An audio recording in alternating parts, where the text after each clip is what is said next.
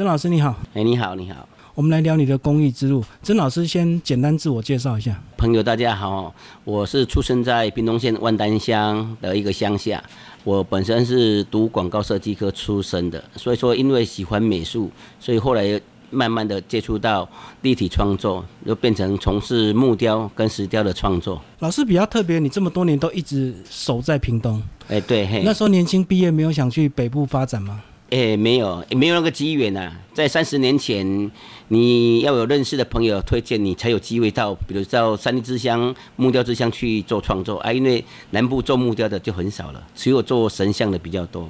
是啊，因为我是喜欢自由创作，所以就没有去做神像木雕这个区块。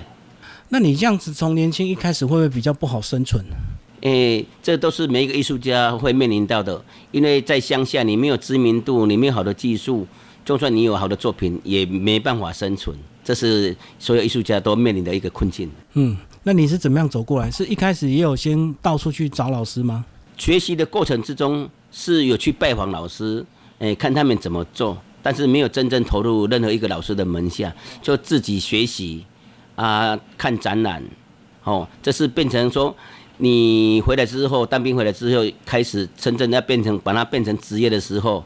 那你就要付出很多的很多的精神跟时间，但是我为何能生存下来？就是因为我有从事其他的工作，在维持我艺术创作的路。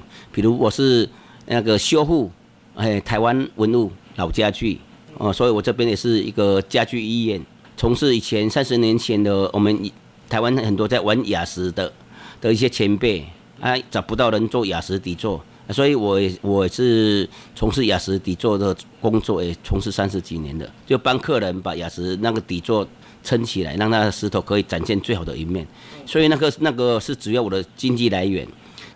啊，他那个会不会单纯一点？就是只要符合那个石头形状，去挖那个底座就好了。哎，是是是，那那个是比较没有什么技术性，但是你要本身要玩过雅石，你才知道这个石头要看哪一个方向。哪一个面跟点？如果是纯粹做这个是个底座，木工都会做，但是它做起来就没有你玩过石头的那个主题那样漂亮。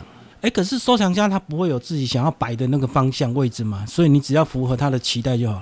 一般收藏家都会有他们要的一个一个一个主题啊，但是那个底座是要有美学概念，还要包括设计，要跟他的那个石头主题符合，还是要有那个形态就对。对对对对对。那我们来讲，你将另外一个副业是古籍修复，它门槛很高哎，不是古籍修，就是老家具修复，那也是要有一点 啊，就要要有一点基本的木工的概念，对对对，啊，所以说你还要会修旧如旧，对，不能修的太新嘛，对对对对，老家具就是要修旧如旧，哎，所以你年纪那时候那么轻就已经能够修一些文物了，因为就是有兴趣呀，有兴趣就你就会往这个领域去去钻研呐，去看呐，去把想把它了解。所以说，那要变成我谋生的一个技术，也是也是经济的主要来源。然后同时在木雕跟石雕就一直在自我精进，就对。对对对，那是那是属我喜欢的工作。你如果可以把喜欢的工作啊变成你的职业，那你会做得很快乐。是。而且当有人收藏的时候，有收入的时候，那就是你前进的动力。有收藏家收藏你的作品的时候，你会受到鼓舞啊，成就感。对啊，你会有资金进入，你会往下下一件的继续创作。嗯，老师你比较特别，你说你三十岁就立定就开始完全创作，就不接单了。因为一般人都是很多都是接单委托制作啊，因为委托制作的方式就是要做到客人喜欢，那很难的，因为我不知道客人的喜欢的点到哪边。所以这就变成那会让我困很困扰，但是我们收费一定要符合客人需求，但是那这样的创作模式就不能满足我的创作手法，只是为了糊口了，要谋生嘛。所以说三十岁之后就慢慢我就不接接受委托制作，就做自由创作这样。而且还要客人满意，是不是还有修改的问题啊？对呀，就是之前有接单，刚开始出来。当工作的时候还是有接单，但是客人的观点跟我们的观点通常会有差异性的，所以说做了之后他不满意，你还在再修改，修改之后他未必还是会满意，所以这这变成说让一个纯粹自由创作的人他会觉得很受挫。我虽然收了你的你的费用，但是我一直要满足你，那就不能表现艺术家一个自由精神的创作，所以不能展现自己的感情了，只能面对客人。那就把工作做好了，所以这就变成我不太喜欢接受委托制作。就自己也会有一些挫折，就对。对呀，对。嗯，要被人家挑三拣四。嗯。啊，老师，这个木头创作的形式是用所谓的这个硬木，为什么会选择硬木这么难雕的一个这个材质？因为国内的木雕有大部分的分分分为软木跟硬木嘛。像我们那个苗栗的三立木雕之乡，他们那边的工呃老师，他们喜欢用樟木跟块木这一类，除了有香气，而且在施工方面会比较容易施工啊，技巧也比较好表现。哦，这是软木的部分啊，因为我做的作品通常是。比较意象的啊，所说比较用的硬木就是比如花梨木啦、榉木啦、龙眼木这些比较硬的木材，它在施工的过程比较不好施工，而且施工起来如果做的太精致的话，看不出它它那个气势，所以我个人就喜欢把它把它意象化，所以说这是我创作的主要选择。那硬木是不是大部分都用在家具上？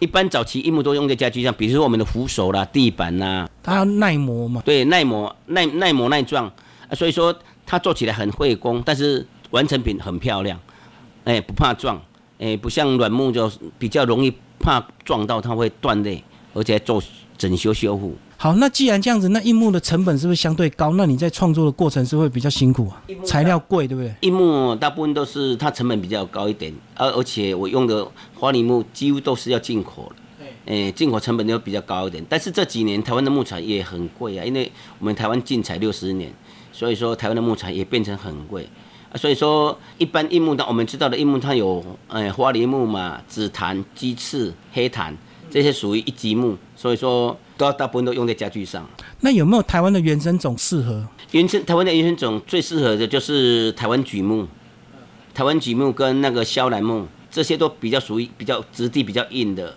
硬的木材。嘿，嗯，但是一样成本也高，成本很高，因为它取得不易，而且现在林务局它开放出来的这一级木很限量。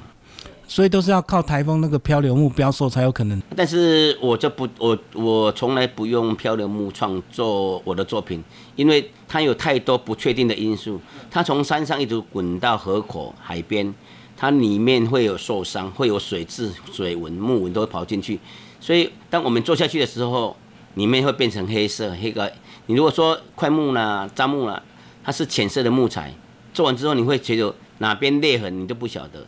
为了要避免这个这个失败的情况，所以我都我大部分都是去制材厂买，这是木材制材厂，我们用比较贵一点的价格去买我要的材料，就一级木就对。对对对对。可是我知道他们很多木雕师都经历过那个树流雕刻风行那段时间，你那时候有接触吗？呃，有树有接触过那个树流雕刻，那是大概是三十三十年前的，我们所谓称的叫巧雕，嘿，就是做局部而已啊。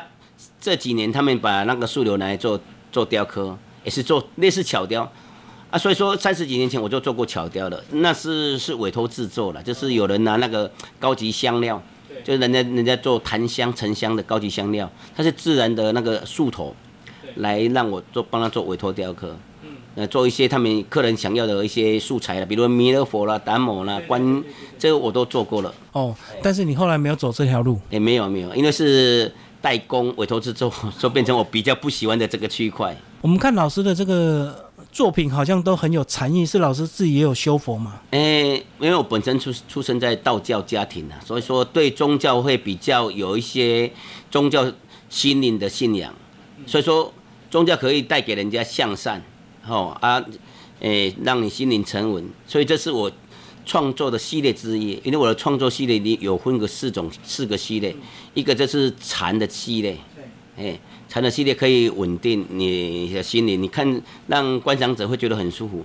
第二个系列就是亲情系列，哎，亲情系列就是包括家庭、母亲啊，全家人那种关爱的系列。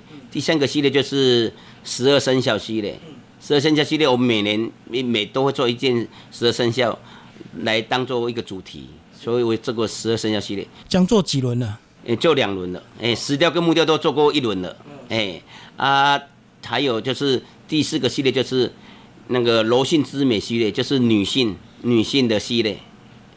所以我的主题就是二零一九年年底，就是二零二零零零年的的时候，三立木雕博木雕博物馆有邀请我回去办个展，所以我就展这四个系列。木雕博物馆也帮我出了专辑，这样。等于你个人的整个回顾展就对对对对对，就是就是工作室成立三十三十三十周年。这四个系列有两个是亲情跟女性的这个柔性偏柔性的，老师为什么会对这个特别的有有兴趣？因为我本身嗯很早就离婚了，说是一个单亲家庭哦，所以我很讲究那种亲子互动的关系。嗯，可能是内心内心反射的一个区块。有的人你遇到挫折，你可能会愤世嫉俗；有些人会逃避，恨天恨地的。啊，为什么为什么觉得老天对你不公平？但是我把那些都转为这创作的能量。就把你内心想要的展现出来，所以我的作品看起来就很舒服，就不会让你有一些一些内心很压抑的东西。哦，就是很勇敢面对自己的 情感上的匮乏。对对对，就是就是把那些那那些不的东西转化成你创作的能量。嗯嗯嗯。可是你这样子一路担心，怎么样兼顾你的这个创作？幸好有家人在旁边支持了，就是说我自己带小孩也还能兼顾的，因为我工作室就在家旁边。所以比较能照顾到家里的事情。嗯，老师这么多年，就是除了这个早期的副业，后来就是靠一些比赛这样子嘛，一直到今天嘛。诶，比赛是差不多十五年前的事情就大概四五十岁，刚三十几岁就开始参加国内各大比赛。诶，但是十几年之前，我成为了邀请作家，我就不再参加比赛，因为还是要把比赛让给年轻人。因为我们以前。在做创作的时候，讲一点比较现实，就是说，呃，前辈没有退休，年轻人没有机会，嗯，会卡住。所以说，我就希望，我如果是邀请作家之后，我就不要再回去比赛场，因为我们出去多多少少会拿个奖，大奖小奖都会拿到奖，但是这对我们来说也没有增加很多的光环，但是给一个年轻人会会有鼓励的作用。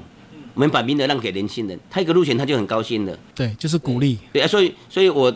当要当上邀请作家之后，我就不再参加比赛，是不是也开始受邀担任很多所谓的评审工作？对对对对对对，就是有一次就跟我们那个三一木雕那些公益之家好朋友，那次是在小琉球那个漂流木当比赛，那次刚好我去当评审，而我有五个公益之家当选手，啊，所以我就觉得很不好意思，因为我们是同一时期出来，大家实力都知道，但是我就觉得。事后跟他们讲说，我们应该把机会留给年轻人，因为你们都公益之家，所以说你们要起来当评审，才能培养更多从事木艺创作的人。因为木艺创作的木雕评审很少啊，所以说你去当选手，学去当评审，就让那些教授来当评审。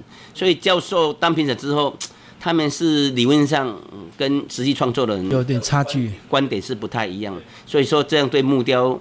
创作比赛的新秀哈很没有公平，这是我一直在推动，说希望更多的一些前辈木雕创作者起来当审查委员，他才会给一个一个木雕实际实际有在做创作，不是做创意的，是实际有做创作的人的新秀更公平一点点。就世代要交替一下。对对对对。老师，当你这个木雕石雕呃这个成熟到一个程度，你那时候都没有想去三义定居或者是怎么样？我们乡下人就比较淳朴，因为喜欢跟家长住在一起。哦，比较重亲情。对对对，所以说人家都说，哎，像我有遇到一个我一个前辈，就是台北王秀奇老师，哎，做石雕国内石雕大师，他下来他就跟我讲说，哎，文章，你的技术来台北很好生存。我说不行了。我不想上去台北。他说为什么？他说你如果上来台北，我给你介绍一一些的活动啊展场啊，以你技术应该可以生存。我说不行，因为台北很很有文化水准，但是屏东就缺少，所以我要留在地方耕耘。所以我就我就成立一个那个万代艺术艺术家诶协会，所以说把屏东呃乡内的一些文化工作者把它聚集起来，在地方推动。推动文化创作这个区块，所以现在还在吗？因为我已经卸任了，现在这个协会还在持续运作，但是我已经卸任了。因为文化创作是要不断的扎根了。等于你是创会人就对。哎，我是第二届会长，第一届会长是一个一个美术老师，嗯，我一个我一个前辈这样。是。啊，我是接他第二任，因为他是做平面的，我是做立体的。哦。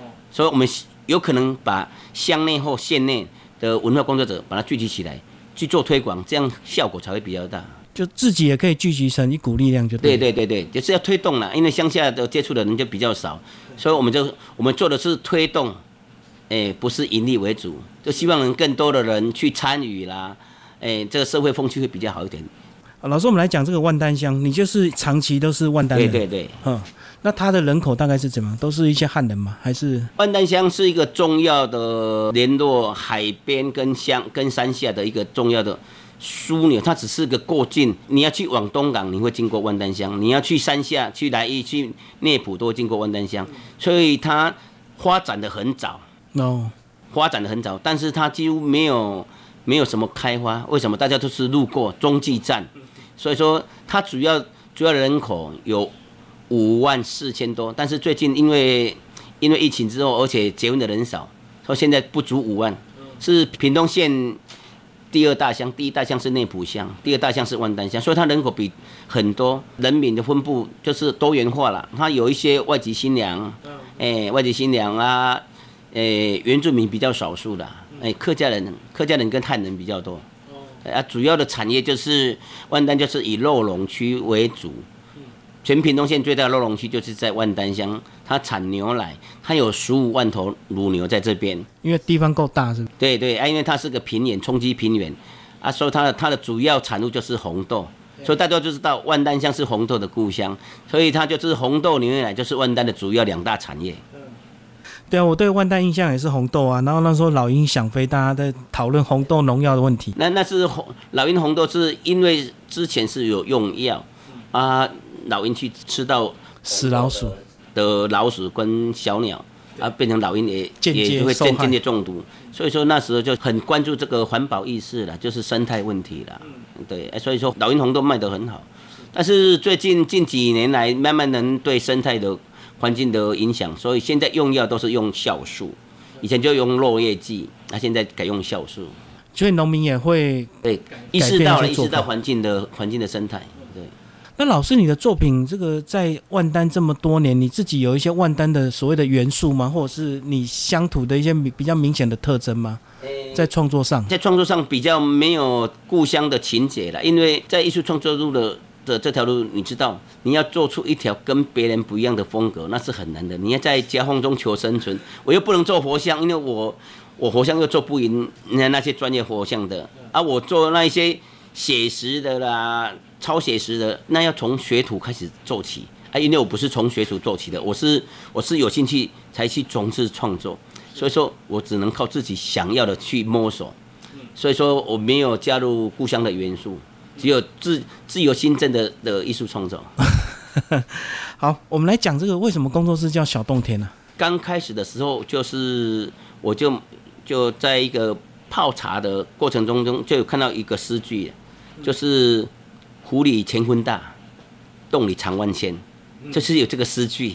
我说哦，泡茶一个湖，湖里乾坤大，泡茶有很多的学问在里面，就去摸索这个这这句“湖里乾坤大，洞里藏万千”。他说洞里为什么有藏万千？就是无限的想象。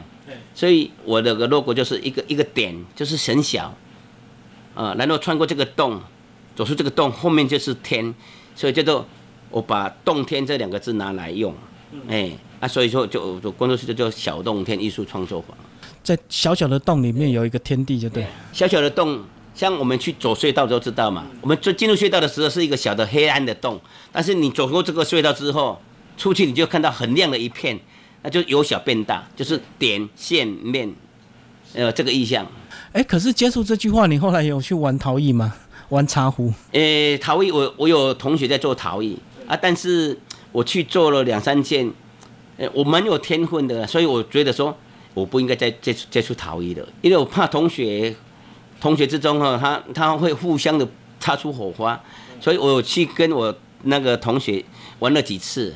诶，他说你来做，你来做，我说不要，我还是做纯粹艺术创作，我还是有早期有跟我同学玩过几次的陶艺，我也有陶艺作品啊。你是怕踩到他的线是吧？没有，就就是自由创作的的发挥空间就是比较活泼嘛，就是不受限。哎，可是既然你玩石雕，那也可以做石壶啊。我我有做过石斧啊，但是石斧它是观赏用比较多，实用性比较少。我真的有做过石斧，我有我有我有去内埔有很多的石斧石雕，的老师，啊，我们我们有有在做交流，所以我曾经也做过石虎雕刻，现在做石虎雕刻最好的可能就剩下那个高雄那个卢志松老师，嗯，目前这样可能那石虎做的很很棒，实用兼具观赏。石斛是不是如果使用不当会炸开，对不对？好像有那个缺点。不是会炸开，它会跑出裂痕，因为我们对选材石斛它有很多矿物质结构嘛，有时候你泡太久太热，它会裂痕，会渗水，而且怕碰撞。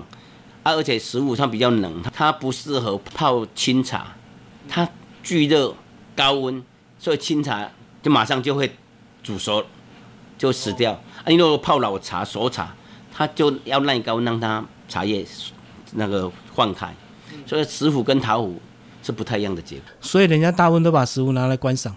诶，也可以泡啦，但但是说应该看材质。你如果说像像那个台东的那个梅花玉啦，或是墨玉啊，它的材质过硬，它泡起来是很好喝的。你如果一般的砂岩就没办法，砂岩就硬度不够高啊，所以说它容易容易走位，而且聚的不不易。就是有特殊的茶种适合，对对对，十种十种十种适合，适合适合做石斛，是，哎，真的我做过好几把的石斛，哎啊，因为就我觉得石斛在做都是用研磨的，机器研磨小小作品嘛，它把玩件小作品嘛，就不能满足我可以拿那个拿那个铁锤啦凿子这样敲。我喜欢那种流汗的感觉，所以我就最后石斛我就不做了。而且石斛要更有耐心，对不对？因为要很匀称嘛。对对对，所以说它它很要手工啊，它是一个玩把件啊，所以你要慢慢慢慢慢那边很细心，很坐得住去去做啊，所以说就不会不会流汗呐。啊，我喜欢那个木雕拿电锯这样一整天下来，那很舒服很放松，而且石雕这样打很费力。可是老师，你现在有年纪了。现在对，现在可以做的比较不要那么费体力的工作了，就做比较小件是吧？没有，我喜我比还是喜欢做大的哦，真的大件的看起来比较气势，做小件的就觉得比较小家碧玉了。嗯，老师，我们最后讲小孩，你是小孩那个自己带，那后来他有接班吗？没有，因为我两个小孩，他一个是读参旅的嘛，他本身有去学那个蔬果雕刻，也是有接接接触到一些些的，但是他他就喜欢。做餐饮业，所以他也没有接。哎，另外一个就在山西产品业，所以说两个都没有兴趣接我的工作。可是你觉得你有没有影响到他们的一些美学素养？美学素养是有，因为他们长期的就耳濡目染，对于观点呢、欣赏美的东西会会有比别人就更敏锐，因为在家里看很多了嘛。所以说，哎，他会觉得他心目中怎样有一点基础的标准，所以对他们还是有一些帮助，对审美的审美的观点呢。审美的观点，那你会不会期待他们多年后回来想要接这个东西？